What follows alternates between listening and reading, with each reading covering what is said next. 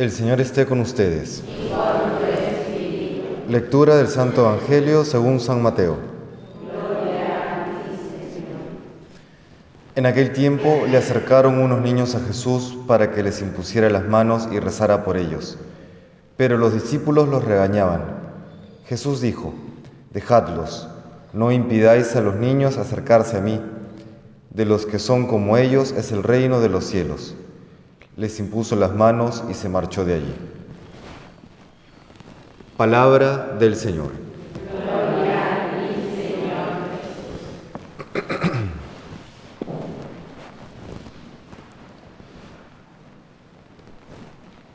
De manera ordinaria, en nuestro pensamiento contemporáneo, cuando escuchamos esta frase, ¿no? Hay que ser como niños, solemos destacar la inocencia, la pureza, ¿no? aquella eh, alegría que puede tener un niño.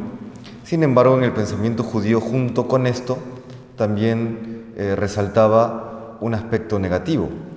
El, recordemos que el mundo judío, por lo menos eh, la mayoría, era una sociedad en la que se vivía del día a día.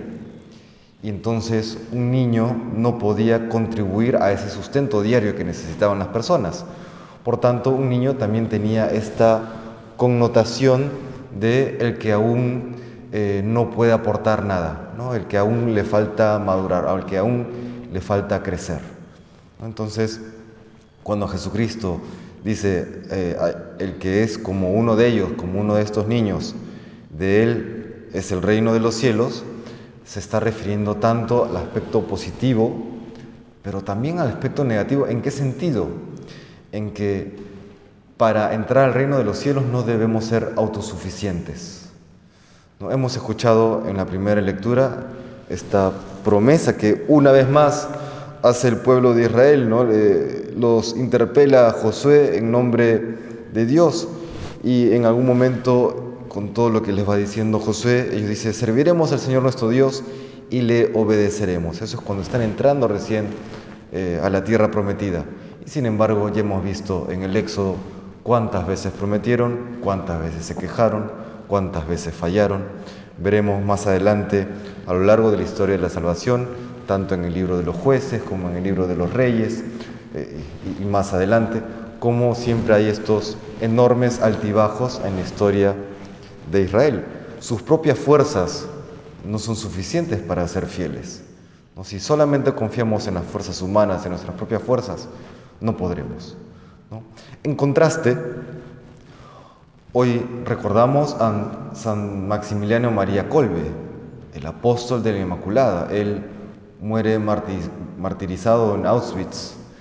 Eh, y él tuvo una enorme enorme labor misionera, una enorme misión apostólica. Impresiona todo lo que él hizo, incluso, incomprendido por su comunidad porque parecía una persona ingenua, un iluso, un entusiasta, pero desconectado de la realidad y sin embargo todo aquello que se proponía, o mejor dicho, todo aquello que, que Dios le inspiraba, él lo llevaba a cabo, lo pudo llevar a cabo con la gracia de Dios. Recomiendo para esto ya sea el libro de André Frossard, No olvidéis el amor, o una película que salió hace unos pocos años, Dos Coronas, que relata la historia de San Maximiliano María Colbe. Ahí vamos a ver esta labor enorme de San Maximiliano. Uno se queda realmente impresionado por todo lo que él pudo hacer. ¿Y por qué? Porque él se veía como niño ante Dios. Y de hecho ante Dios todos somos como niños, ¿no? No somos autosuficientes. Necesitamos de Él, necesitamos de su asistencia, de su gracia, de su fortaleza, de su compañía. Eso es lo que hoy el Señor nos recuerda, ¿no? Ser como niños para poder entrar en el reino de los cielos. Ser como niños no aniñados, ¿no? Pero sí ser como niños en el sentido de no confiar en nuestras propias fuerzas. Recordemos aquella espiritualidad que, que comienza a vivir eh, Santa Teresita del Niño Jesús, ¿no? Ella ponía este ejemplo. Imagínense que son niños pequeños y que quieren subir a un nivel superior en una casa, en un edificio, y siendo niños pequeños hacen el esfuerzo de subir por las escaleras una y otra vez y otra vez, sin poder eh, lograrlo. Y al final ven en la cima de la escalera a nuestro padre, a nuestro papá. Un niño, la espiritualidad de, de un niño lo que haría es levantar los brazos para que el papá venga, te recoja y te lleve al segundo piso o a la planta a la cual quieres llegar. ¿no? Eso es lo que, esa confianza tenía Santa Teresita y esa es la confianza que hoy le pedimos al Señor, combatiendo nuestras autosuficiencias para que Él nos eleve hacia su reino. Que el Señor nos bendiga.